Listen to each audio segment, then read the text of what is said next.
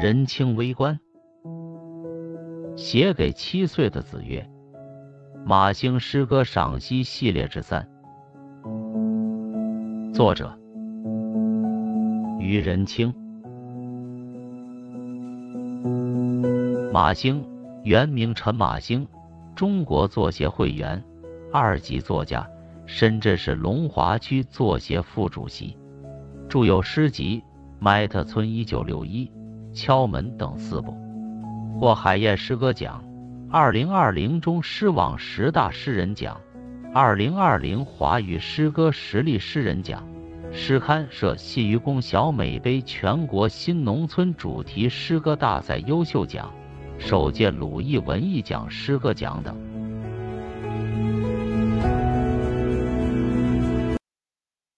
写给七岁的子曰：马兴。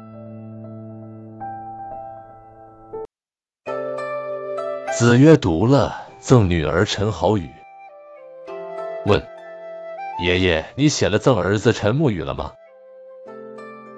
我说：“写了。”接问：“爷爷，你写给我了吗？”我说：“那时还没有你。”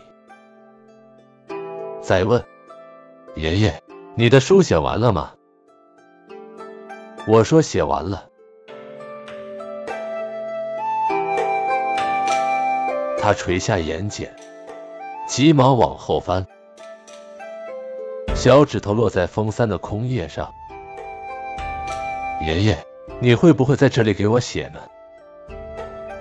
脸颊上的笑窝儿，像山涧的清泉现出。我的心被这泉水叮咚了一下。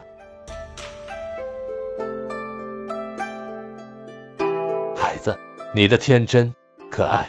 好学、勇敢，是最美的诗意，已流淌在你的血管里。你在校园里唱歌、跳舞，在摩托赛场上驰骋飞扬的身姿，也是最美的诗行，已写在大地上，写在春风里，写在我们为你加油鼓劲的掌声里。窗外正刮着一股叫新冠的飓风，噼里啪啦，执意要带走什么。而流过山涧的清泉，总让我想象。子曰：“诗云，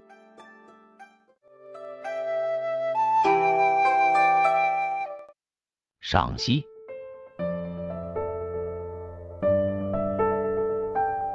生活化的写作。”诗人甚至直接使用了直接言语，将人物对话以直接言语而不是间接言语方式入诗，而且还带入诗中人物丰富生动的表情动作。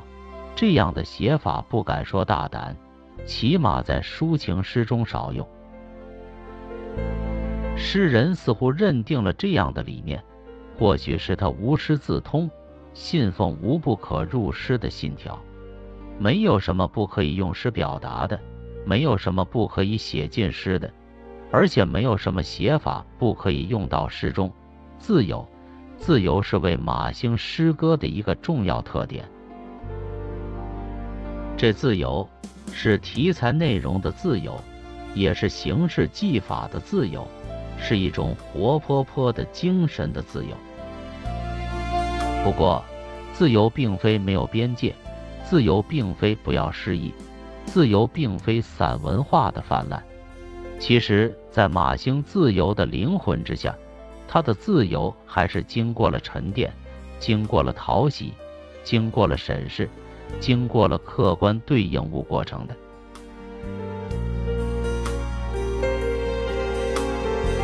客观对应物是当代西方文学批评中比较常用的一个概念。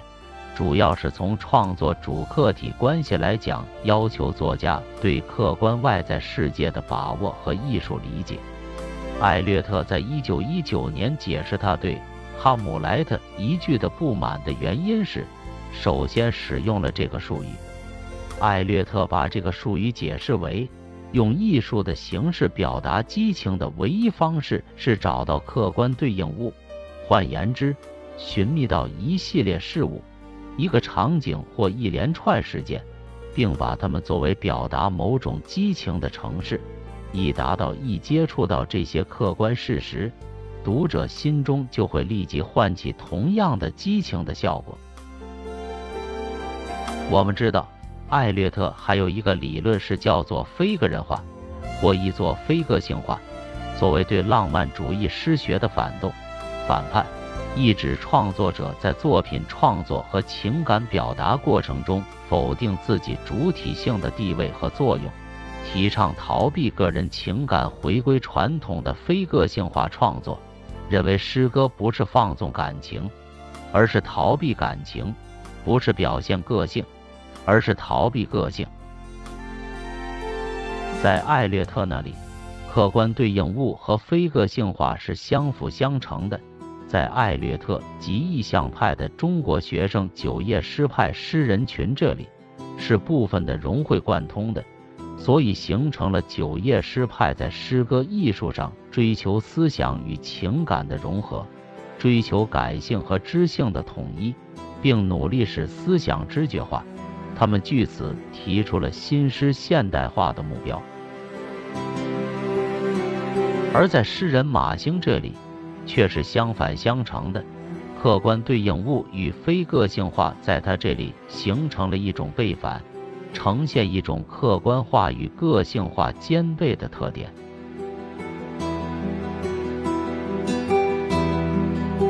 在写给七岁的子曰一诗中。我们可以看到诗人貌似实录实写背后的用心。全诗二十三行，很巧的是，恰好第二节的最后一行，也即全诗的第十二行，可堪当做全诗上下部分的分水岭。上阙写子曰，下阙写自己。而且作为过渡的这一句，我的心被泉水叮咚了一下。其实不仅从结构上承上启下，泉水更在深层的诗意上也以象征性担当了全诗的文眼。对呀，泉水的意象当是诗人的神来之笔。女儿名好雨，诗人专门写有《赠女儿陈好雨》一诗，表达中年得女的喜悦。孙子名字曰。但诗人从子曰脸颊上的笑窝联想到了山涧的清泉，从而将子曰与泉水的意象联系到了一起，以为好雨，以为泉水，无论有意无意，都使得该诗的意境一下子得以打开，诗意得以生成。如果没有这样的对比和对照，就会平淡得多。如上所述。这首诗分上下两阙，上阙写子曰之问，附带他的表情动作；下阙是诗人之答，并展开回忆和联想。最后一节还有一定足章显志的意味，对孩子之于自己的意义做了强化。也许作为读者的我过于敏感，隐约之间，在诗歌细腻的笔触之下，在问答、明问与暗答之间。全是有一种内在的紧张，这种紧张来自于某种微微的愧疚。子曰的无心之问，问出了诗人心中的私心，对好雨的宠爱似乎甚于他人，从而正是带着这种小小的愧意，就有了下阙不无夸饰的对于子曰的赞美。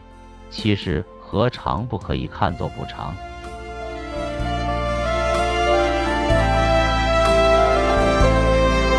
当然，最后一节，我们马上就笑纳了诗人的这种夸张。生逢乱世，如果疫情可以说带来了生活的改变、生命意义的思考、家庭伦理的珍视的话，极易肆虐，世事无常。当此之际，诗人也更多的回归了内心，回归了自然。如果肆虐的新冠疫情如同飓风，铺天盖地携带狂风暴雨，执意要带走什么的话，那么只要我看到、听到、想到流过山涧的清泉，我就想到这再大的狂风，也只是一时的，不可长久的，成不了气候的。这清泉总让我想到子曰，从子曰想到子曰诗云，从子曰诗云怨而不怒，温柔敦厚的诗教传统，想到生生息息的中华文脉，想到安忍坚韧的无乡无土，想到源远流长的无国无民。人心在兹，文明在兹，国运在兹，没有什么可担心的。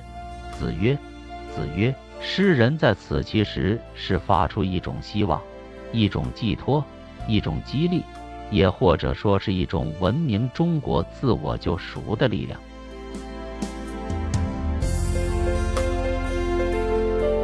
全诗至此，从小我写到了大我，从一家心事写出了宏大叙事，从个体主观写成了客观对应物的理性关照。